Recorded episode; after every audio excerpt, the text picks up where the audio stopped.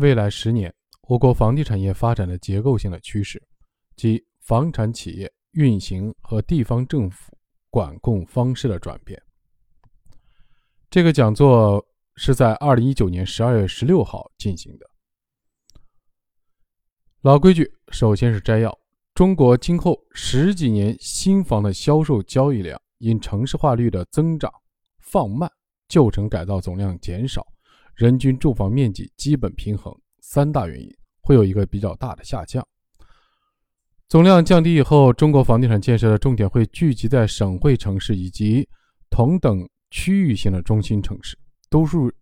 都市圈中的中小城市和城市群中大中心城市这三个热点区域，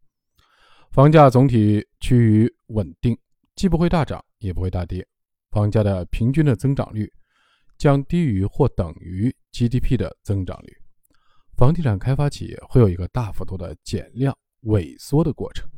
很可能会减少三分之二以上。房产商的高债务的经营模式必然会有较大的改变，房产商租赁长期持有的比例会逐渐的增加，负债率会从百分之八十降到百分之五十以下，在百分之四十到百分之五十之间，政府注重六个方面的调控，推动住房双轨制体系的建设，控制住三个总量，管控好买房家庭的按揭杠杆。管住政府卖地的地价，管控好房产商买地不能负债，管好房地产投资占城市固定投资的比例。二零一七年，我曾经在复旦大学也讲过一次关于房地产的内容。那次讲的重点是中国过去二十年房地产发展中存在的十大问题和下一步改革建立体制机制五个方面的措施。是讲历史性的二三十年进程中一些大的情况。今天我要讲的重点，则是未来十年发展趋势，讲的是总体的内在的趋势、长效的、长期的、基本面的基础性的趋势，讲的是供给侧的结构性趋势，体现在房地产六个方面，跟供给侧有关的、跟基本面有关的一些发展情况、趋势和判断。第一，中国的房地产市场的规模。以后十几年，每年新房的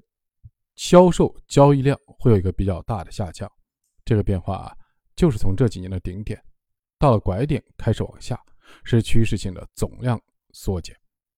我们要回顾一下中国房地产这二十年的总量是怎么增长的。在一九九八年和一九九九年的时候，中国的房地产一年新建房的交易销售量实际上刚刚是一亿平方米。在一九九零年之前，中国是没有商品房交易的。那时候一年就是一千多万平方米。从一九九零年以后开始，有了房地产业，启动了开发商土地的批租，老百姓可以抵押贷款买房、按揭贷款买房等市场化的改革。到一九九八年和九九年的时候，达到了一亿平方米。随后十年，从一九九八年到二零零八年，这十年里平均增长了六倍，有的城市实际涨到八倍以上，十年翻三番。二零零七年，销售量本来已经达到差不多七亿平方米。二零零八年，全球金融危机发生了，在这个冲击下，中国的房地产交易量下降，萎缩到六亿平方米。后来又过了五年，到了二零一二年前后，房地产交易量翻了一番，从六亿平方米增长到十二亿平方米。从二零一二年到二零一八年，又增加了五亿平方米。总之，在过去的二十年。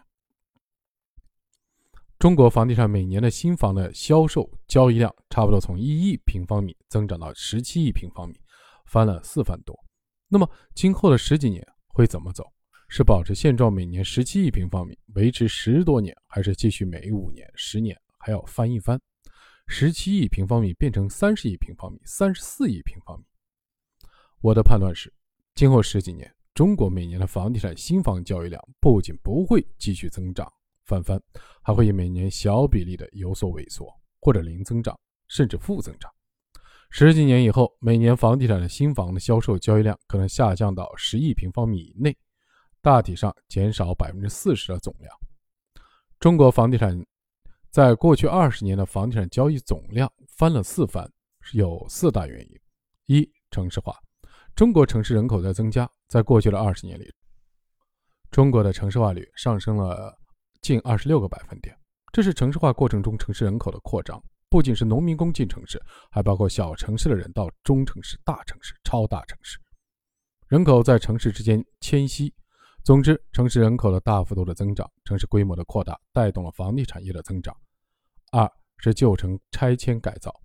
在城市扩大的时候，往往为了交通道路的建设、商务集聚区的建设，为了把城市的功能重新的组合，而拆除了一些工厂区、住宅区。建设了一些商务集聚区、文化娱乐集聚区，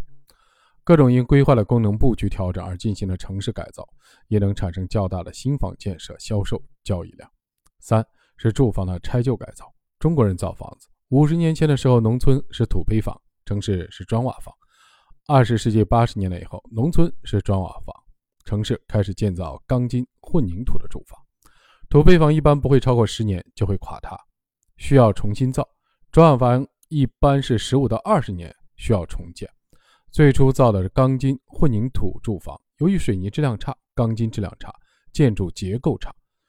到了二十多年、三十年，基本上也要拆了重建。所以旧城改造中的危房改造有很多，这也是原因之一。四是人均住房面积增加，原来城镇人均住房面积是五平米、十平米、二十平米。一九九零年，中国人均住房面积只有六平方米。到两千年，城市人均住房面积也仅十几平米。现在城市人均住房面积已经接近五十平方米。人均住房面积偏小，也会产生结构性的改善住房的需求。以上四个方面因素在今后十几年会逐渐的淡出。一是城市化率的增长放慢，在未来十几年将从现在的百分之六十大致涨到百分之七十。总之，城市化率的上升面临天花板现象。城市人口增速放缓，还要每年增长百分之十、百分之二十，这是不可能的。城市的人口红利也会淡出。二是旧城改造的总量减少，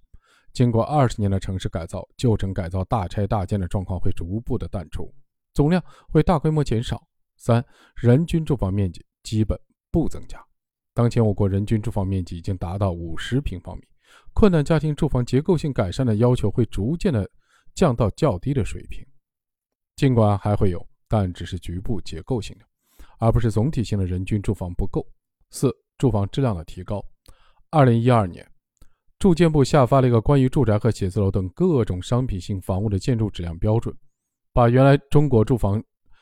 三十年左右的安全标准提升到至少七十年，甚至一百年。这意味着，从二零一零年以后，新建造的各种城市商品房，理论上符合质量要求的话，可以使用七十到一百年。这也就是说，老城市的拆旧改造量会大量减少。假设这个城市有十亿平方米的房子，如果按照三十年计算，那么每年折旧三十分之一，差不多三千万平方米要拆了重造。现在如果变成一百年，每年的折旧平均也就变成一千万平方米。从以上这四个趋势上来说，在今后十几年的长周期里，中国房地产。每年铺天盖地十六七亿平方米的新房竣工销售交易量的时代结束了。二零一八年比二零一七年只增加了百分之一点八，就是一个信号。因为刚才说了，从一九九八年到二零零八年，每年增长百分之二十五左右，三年能够翻一番，十年翻了三番。二零零八年到二零一二年期间，每年增长百分之十五左右，五六年翻一番。二零一二年到二零一八年。大体上维持在百分之六到百分之七的区间，增幅进一步下降。二零一八年增长率增长率是百分之一点八。我讲这段话的意思是，今后十几年的房地产业的发展趋势不会是十七亿平方米、十八亿平方米、二十亿平方米、三十亿平方米，而是逐渐的萎缩。当然，这个萎缩不会在一年内大规模的萎缩百分之二十、百分之三十，大体上有十几年的过程。每年往下降，十几年后产生的销售量下降到十亿平方米以下。第二，总量萎缩以后，中国房地产建设的热点重点地区在哪里？将集中在三大热点地区。过去十几年，不管是沿海发达地区，还是中西部地区，不管是大城市、中城市，还是小城市、区县城市，总之是全面开发、四面开花，到处都是房地产，是个全民造房运动的时代。从现在开始，往后的十几年，房地产不会出现四面开发。东西南北中全面发热的状态，但是房地产还会有热点，我们说的总量一年十七亿平方米，以后可能会变成一年十五亿平方米、十二亿平方米。这个建设量、生产量主要体现在三个热点的地方，一个是中心城市。所谓的中心城市，除了省会城市之外，也包括一些同等级别的区域中心城市，比如山东省除了省会济南以外，还有区域中心城市青岛；广东除了省会城市广州以外，还有同等级别的中心城市深圳。第二个就是大都市圈，超级的大城市的辐射会形成都。城市圈，城市圈里那些中小城市会成为房地产发展的热点。第三个热点地区是城市群，城市群里的大中型城市往往会是今后十几年房地产开发的热点。我们国家人口在五十万以下的城市叫小城市，五十万到一百万的叫中型城市，一百万到五百万的是大型城市，五百万到一千万的叫特大型城市，一千万以上的叫超级大城市。一是聚集在省会城市、中心城市。省会城市这里已经有一批已经过了一千万人口的超级大城市，比如郑州、济南、杭州、南京、合肥、武汉、成都、西安，有些还会向一千五百万、两千万发展。有些省会城市现在是五百万、六百万，以后可能往一千万的方向走。这里面有一个什么样的动力呢？中国各个省的省会城市大体发展的规律都会遵循一二三四这样的逻辑。所谓一二三四，就是这个省会城市往往占有这个城省土地面积百分之十不到，一般是百分之五到百分之十，但它人口一般等于这个省总人口的百分之二十，它的 GDP 有可能达到这个省总 GDP 的百分之三十，它的服务业不论是学校、医院、文化等政府主导的公共服务，还是金融、商业、旅游等市场化的服务业，一般会占到这个省总量的百分之四十。比如郑州现在是一千万人口，一万亿元的 GDP，九个三大三甲医院，三十多万名大专院校在校生。尽管有一定的规模，但是与河南省省会城市应有的一二三四的功能相差甚远。河南省有一亿人口，郑州目前只有一千万人口。作为省会城市，应承担全省百分之二十的人口，所以十几年、二十年以后，郑州发展成为两千万人口，一点也不要惊讶。同样的道理。郑州的 GDP 现在到了一万亿元，整个河南五万亿元，它贡献了百分之二十。如果要百分之三十的话，应该是一点五万亿元，还相差甚远。对于服务业，一个地方每一百万人应该有一个三甲医院。如果河南省一亿人口要有一百个的话，郑州应该有四十个，它现在才九个三甲医院。每造一个三甲医院，投资二十多亿元，产生的营业额也是二十多亿元。作为服务业，营业额。对增加贡献比率在百分之八十以上，所以啊，一个三甲医院的二十多亿元的营业额，差不多有十六亿元的 GDP，用六百亿元造三十个医院产生的 GDP 的增量，可能比花一千亿元投资工业的 GDP 的贡献量还要大，并且还解决老百姓的问题。中心城市要靠服务业，要靠人口的增长，当然也会产生经济规模的发展，形成一个新的循环。从这个意义上来说，大家可以关注现在近十个人口超过一千万的国家级超级大城市，根据这些省总的经济人口规模去算一下，他们都有十几年以后人口增长五百万以上的可能。只要人口增长，城市的住宅房地产就会跟上去。所以我刚才说了，大城市、超级大城市，人口在一千万到两千万之间的有一批城市还会扩张。过了两千万的，可能上面要封顶，但在一千万到两千万之间的不会封顶，会形成它的趋势。二是聚焦在大都市圈，如果已经是人口两千万以上的超级大城市，这个超级大城市自身的核心圈已经密密麻麻的碰到了天花板了，它的发展集中体现在它辐射了大都市圈。大都市圈不是一个行政范围，而是它的经济辐射范围。大都市圈的辐射范围一般会有一点五万到两万平方。公里，大体上是五十到七十公里的半径，绕一个圈就构成了大都市圈。这个大都市圈里会有一些中小城市，这些中小城市单独发展一般不构成热点，但一旦进入大都市圈，这些中小城市会快速的发展起来。三是聚焦在城市群，以超级大城市为中心的城市群，一般是四五百公里的半径范围内的城市构成的城市群。相隔太远的城市之间不构成城市群，比如上海和天津。没有城市群的关系，但是上海、南京、杭州、苏州就形成了长三角的城市群。城市群里的大中城市会加快发展，会相互互动，会优化资源的配置。所以，今后十几年房地产开发交易的年度规模不会翻番。二十年以后回头看，十七亿平方米就是一个高点。我不相信今后会有一个二十七亿平方米、二十五亿平方米的交易量。十七亿平方米就是一个拐点，以后逐渐的变成十五亿平方米、十二亿平方米、十亿平方米一年。在今后的十几年，房地产开发不再是四处开花，而会相对集聚在省会城市及同等区域中心城市。都市圈中的中小城市和城市群中的大中心城市三个热点区域。第三，关于房价问题的判断，大家很关心，今后十几年房价趋于稳定，既不会大涨，也不会大跌，房价的平均的增长率将低于或等于 GDP 的增长率。全国城市新开发的房屋的平均交易价格从1998年是每平方米两千元，2018年全国平均上涨了。上涨到了八千八百元，大账上说是翻了两番。这是东中西全国城市房屋开发每平米的均价，十年翻了一番，二十年翻了两番。如果当地比当地，那么不管是东部还是西部，都翻了三番以上。比如重庆，两千年主城房价平均每平米一千多块钱，二零一七年到了九千块，翻了三番多。热点城市，比如北京、上海、深圳。广州、南京、杭州房价基本上翻了三三番，涨了八倍。有的特别热的房子甚至涨了十倍以上。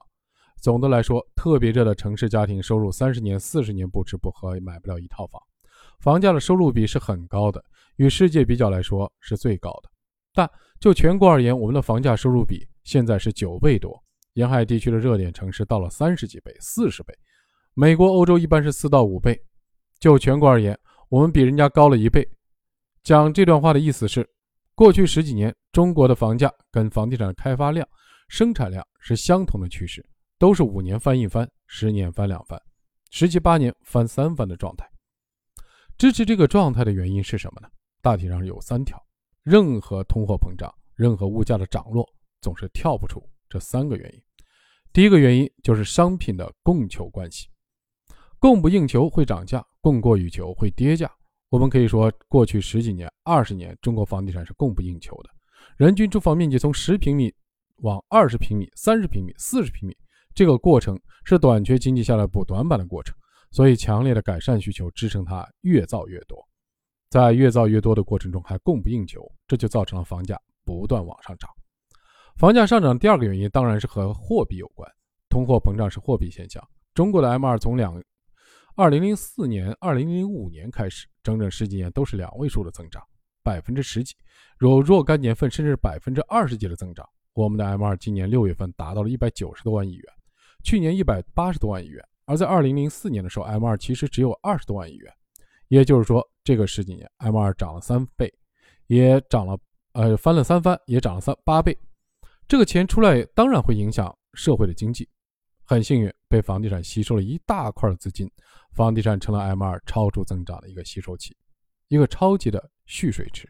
使得整个社会的商品的物价指数增长平稳，但房价出现了每三年、每五年翻一番的现象。所以这些年房价上升是通货膨胀的现象。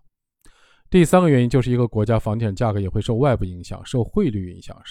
受成交购买力的影响，当然也会受国际经济危机的冲击。比如美国房地产大涨的时候，美国经济好。当然也会拉动世界经济一起往上走。美国出现金融危机或者汇率的大幅波动的起伏，也会给中国市场带来冲击。中国经济增长的过程也会吸引外资投资或购买中国的房地产。我们说这一段，我的意思是说，物价、房价和这三个因素是相关的。我们过去十几年房地产翻两番、翻三番的价格，和现在这个三个现象综合在一起产生的。根据这个观点来预测未来，在房地产供求关系方面。尽管局部还会有供不应求，但总体来讲，供不应求的时代结束了，已经进入到总量过剩的阶段。局部来看，某个发展的热点供不应求还会出现，但总体来看，供不应求造成房价上升、推动房价上升的动力已经下降。从通货膨胀来看，我国的 M2 已经到了一百九十万亿元，会不会今后十年 M2 再翻两番？不可能。这两年国家去杠杆、稳金融已经做到了让 M2 增长率大体上等于 GDP 的增长率加物价指数。这几年的 GDP 增长率百分之六点几，物价指数加两个点，所以 M2 在2017、2018年都是八点几，2019年一到六月份是百分之八点五，基本上是这样。M2 如果是八点几的话，今后十几年基本上都是 GDP 的增长率加物价指数，保持均衡的增长。如果中国的 GDP 今后十几年平均增长率大概是百分之五到百分之六。房地产价格的增长大体上不会超过 M2 的增长率，也不会超过 GDP 的增长率，一般会小于老百姓家庭收入的增长率。总之，中国城市化还在发展过程中，城市化率还有百分之十的增长空间。城市群、大都市圈、国家中心城市、超级大城市还在发展中。中国不存在房地产价格大幅下跌的可能性，中国的房价不会大幅度的往下坠落，没有这个经济基础。但也不会产生过去十几年、五年翻一番、十年翻两番的那种历史性的现象。今后十几年，房价会趋于平稳，既不会大跌，也不会大涨。第四，今后十几年，中国的房地产开发企业的数量会减少三分之二以上。中国房地产还有一个现象，就是房地产商、房地产开发企业的数量是世界之最。我给大家说一个数据：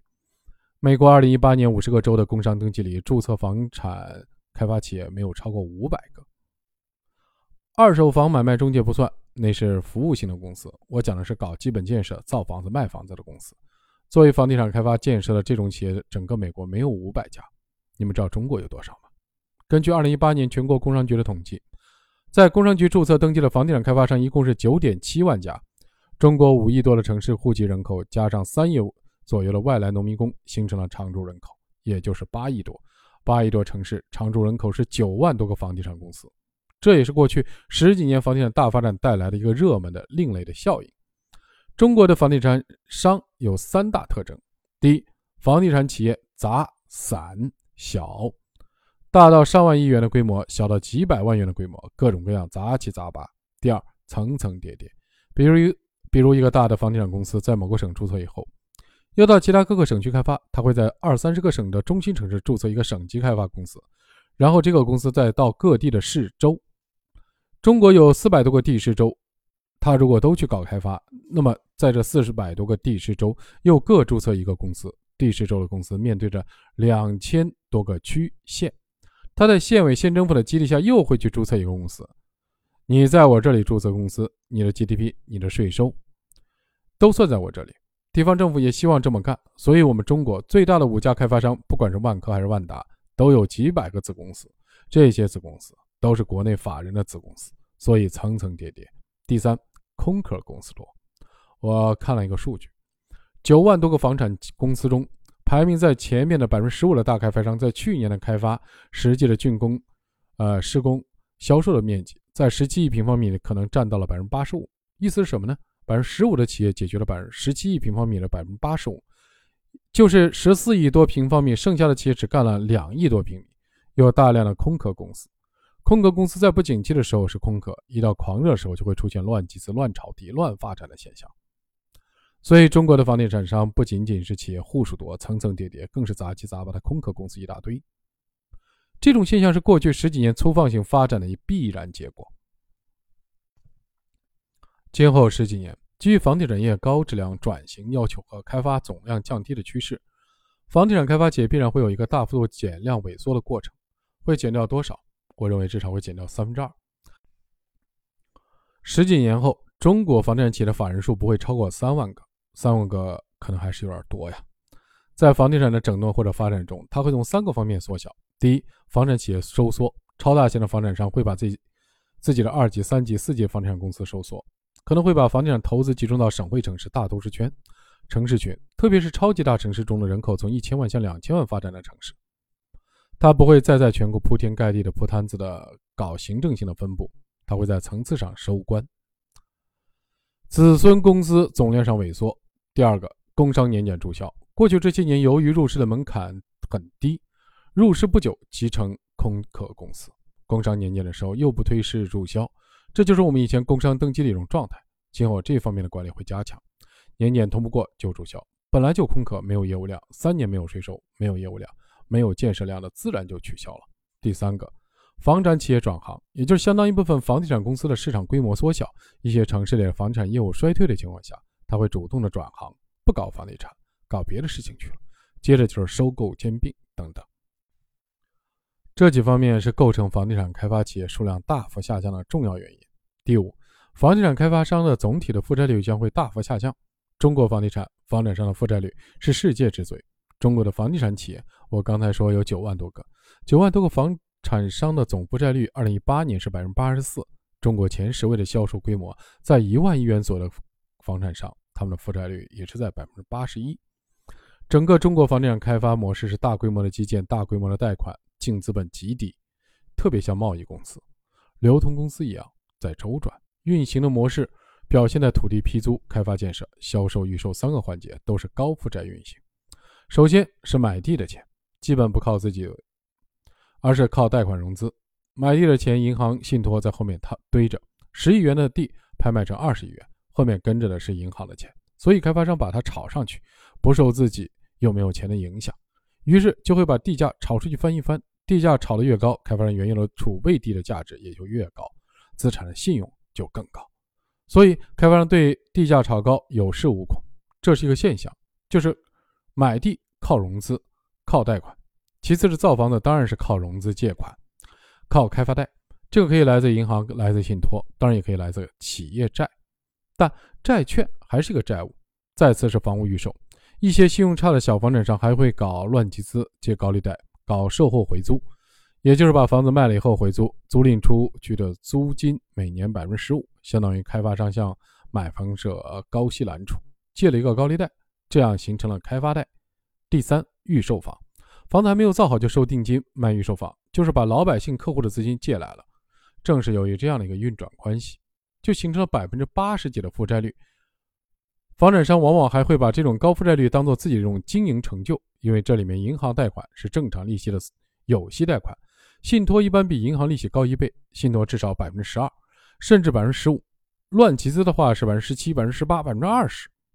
在这个情况下，房产商要怎么把这个资金链上利息？平衡掉呢？卖楼花拿定金，预售是不付利息的。还有一种就是让别人给你施工，让施工单位招投标的时候必须代资施工，不给利息的。一个房产商可能负债里面有百分之三十甚至百分之四十的钱是无息的债务，房产商觉得赚了便宜，所有这种运行在房地产很正常，顺势向上，不会出现资金链的断裂的时候，房产商会赚很多的钱。但一旦逆周期发生，资金回笼不到位，资金链断了，高利息的负债会使他跳楼。所以有很多房产商一到逆周期、经济下行、房产销售各方面困难的时候，就会出问题，资金链断裂情况就会像地雷一样一个个的爆炸。这样的现象是必须解决掉的。我们看全世界的房地产商都不是这样的。香港的房地产业算中国房地产业的发源地。但是，香港房地产企业的平均负债率一般在百分之三十左右。他同样卖楼花，他同样跟银行贷款，但是他有更多的自有资本，自己赚的利润放在里面形成的净资产有百分之六十到百分之七十。香港的房地产商跑到内地的，是不是负债率变得很高呢？没有。你们可以了解一下整个香港房产商在内地的房地产法人，一般负债率也就在百分之四十，没有出现我们所讲的百分之八十，那是企业文化。企业的制度、企业的规定，所以内地的房地产商要改变自己的行为。在今后的十几年新常态下、新时代的房地产格局下，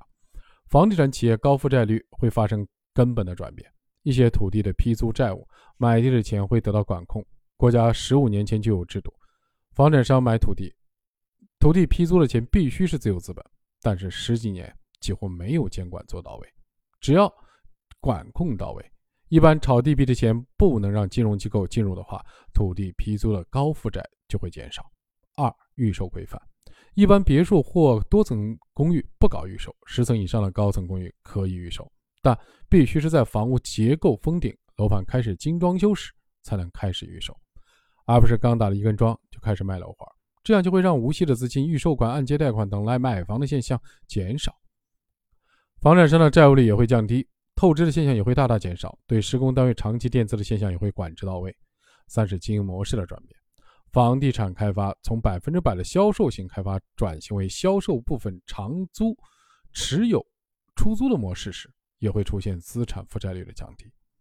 如果租赁型的企业不用资本的方式解决租赁，而是用长期贷款的高利息的方式来租赁，这边租赁的费用还不够还利息，资金链一断裂就会导致破产的。如果租赁的资产采用了资本的形式，用了资本的形式以后长期出租，租金又以 REITs 的方式直接参与了融资，